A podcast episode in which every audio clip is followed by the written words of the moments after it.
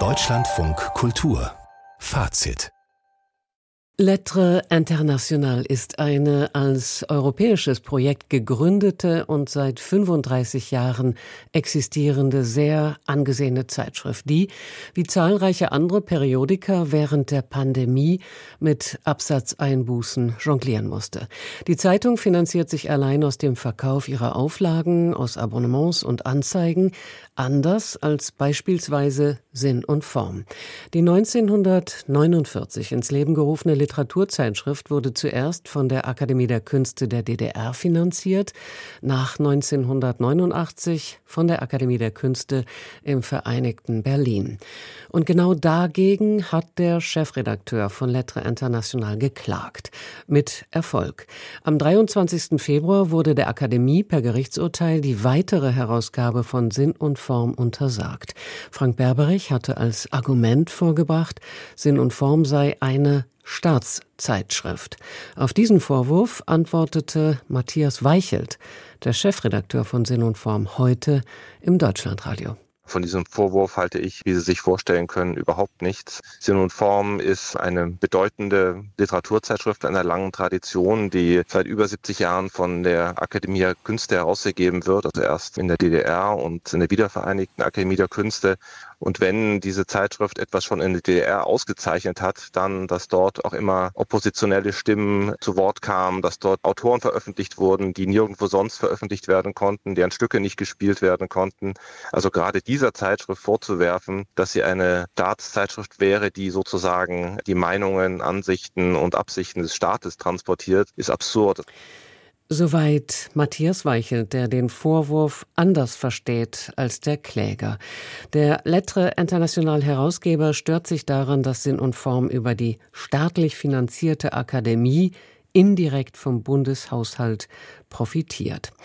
Die Akademie wie der Beirat von Sinn und Form äußern sich bestürzt, denn Autoren und Autorinnen werden nun ein Forum für ihre Erzählungen, Gedichte, Essays, Gespräche und Erinnerungen genommen. Der Merkur ist noch älter als Sinn und Form. Die Zeitschrift wurde 1947 gegründet. Eckehard Knörer ist Mitherausgeber. Guten Abend, Herr Knörer. Guten Abend. Bevor wir über folgendes Urteil sprechen, lassen Sie uns kurz auf die ersten Jahrzehnte der Literaturzeitschrift schauen. Welche Bedeutung hatte sie aus Ihrer Sicht für das Land? Also das Land ist ja schon mal die Frage. Die Sinn und Form war eine Literaturzeitschrift der DDR. In einem ganz strikten Sinne konnte sie deswegen auch nichts anderes als eine Staatszeitschrift damals sein, weil sie natürlich äh, von der Gnade des Staates abhing. Sie hatte aber eine sehr besondere Stellung in der DDR. Das galt auf jeden Fall bis 1962. Solange hat Peter Huche diese Zeitschrift rausgegeben und tatsächlich dort auch dissident agieren können. Danach ist die Zeitschrift sicherlich näher an den Staat gerückt, hatte aber durchaus das Privileg, dass sie nicht der Zensur unterlag. Und das hat dazu geführt, dass dort tatsächlich immer wieder dissidente Stimmen zu hören waren, die und jetzt zum anderen Land in der Tat dann auch in der Bundesrepublik sehr stark beachtet wurden, wie die ganze Zeitschrift in der Bundesrepublik auch stark beachtet wurde als eine Literaturzeitschrift im Osten, die man auch im Westen ernst nehmen konnte und musste.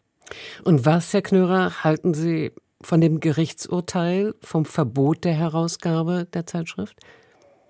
Nun, also zunächst mal ist es ja ein vorläufiges Verbot, das sich auf den ersten Blick nur, ich sage mal nur, gegen ein Versäumnis in der Satzung der Akademie der Künste richtet. Was genau daraus folgt, das werden wahrscheinlich Juristen noch zu diskutieren haben und voraussichtlich wird das auch nicht bei diesem einen erstinstanzlichen Urteil bleiben. Trotzdem, zunächst mal ist das ein richtiger Schlag ins Kontor für Sinn und Form, denn die können jetzt erstmal nicht weiter erscheinen. Es hängt viel daran, wie genau ein Passus im Urteil zu beurteilen ist, dass die Zeitschrift, um den Wettbewerb nicht zu verzerren, kostendeckend arbeiten soll. Das kann sie eigentlich ohne Zuschuss der Akademie nicht. Ob das so gemeint ist, ist für mich juristisch schwer zu beurteilen. Es schlägt aber natürlich genau in die Richtung der Grundsatzfragen, die dieses Urteil und die diese ganze Klage aufruft.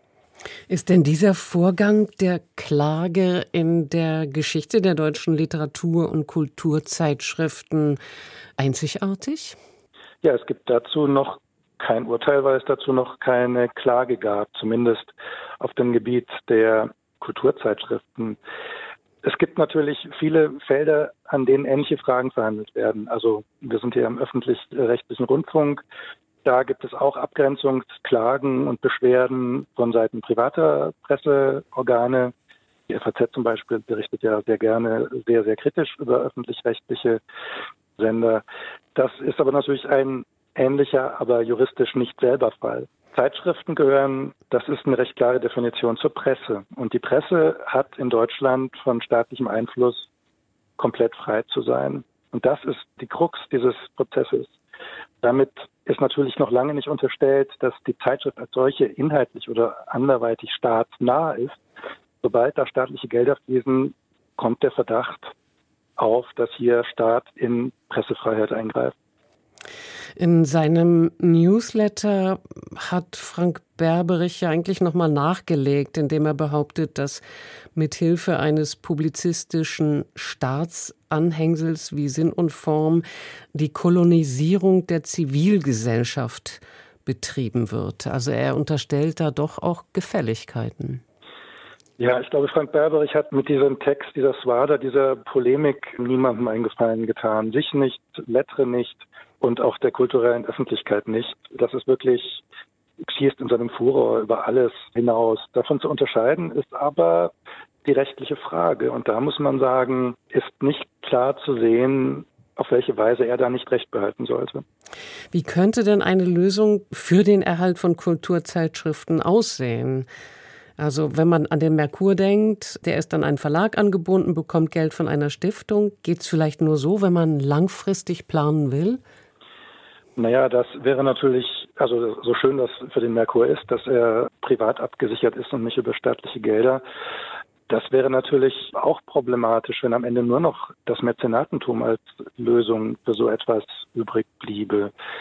Die Frage ist eben, ob das tatsächlich der Markt nicht mehr leisten kann. Bislang hat es der Markt zumindest für ein Produkt, eine Zeitschrift wie Lettre geleistet.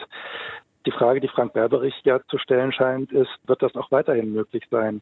Wenn nicht, dann stellt sich eben wirklich die Frage, ob in irgendeiner Weise der Staat hier der ja auch vorhandenen Pflicht zum Erhalt von kultureller Vielfalt nachkommen darf ob man dazu das Grundgesetz ändern muss, ob es dafür andere Konstruktionen gibt. Es gibt einen sehr interessanten Verweis in dem Urteil auf das Gutachten von Christoph Möllers, das er gerade zur Documenta erstellt hat, wo es auch um das Verhältnis von Kulturförderung, Staat und Kunstfreiheit geht. Der Bezug zu diesem Gutachten dem Urteil ist nicht ganz klar, aber offensichtlich scheint man vielleicht in diese Richtung auch einen Weg zu sehen, zu sagen, man muss hier einen Ausgleich geben zwischen Kunst und Kulturfreiheit und der Möglichkeit des Staates, da die Vielfalt zu erhalten oder sogar zu fördern.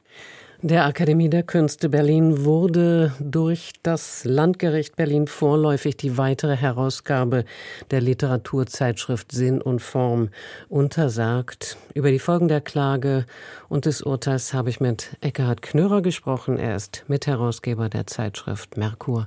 Vielen Dank, Herr Knörer, für das Gespräch. Ich danke Ihnen.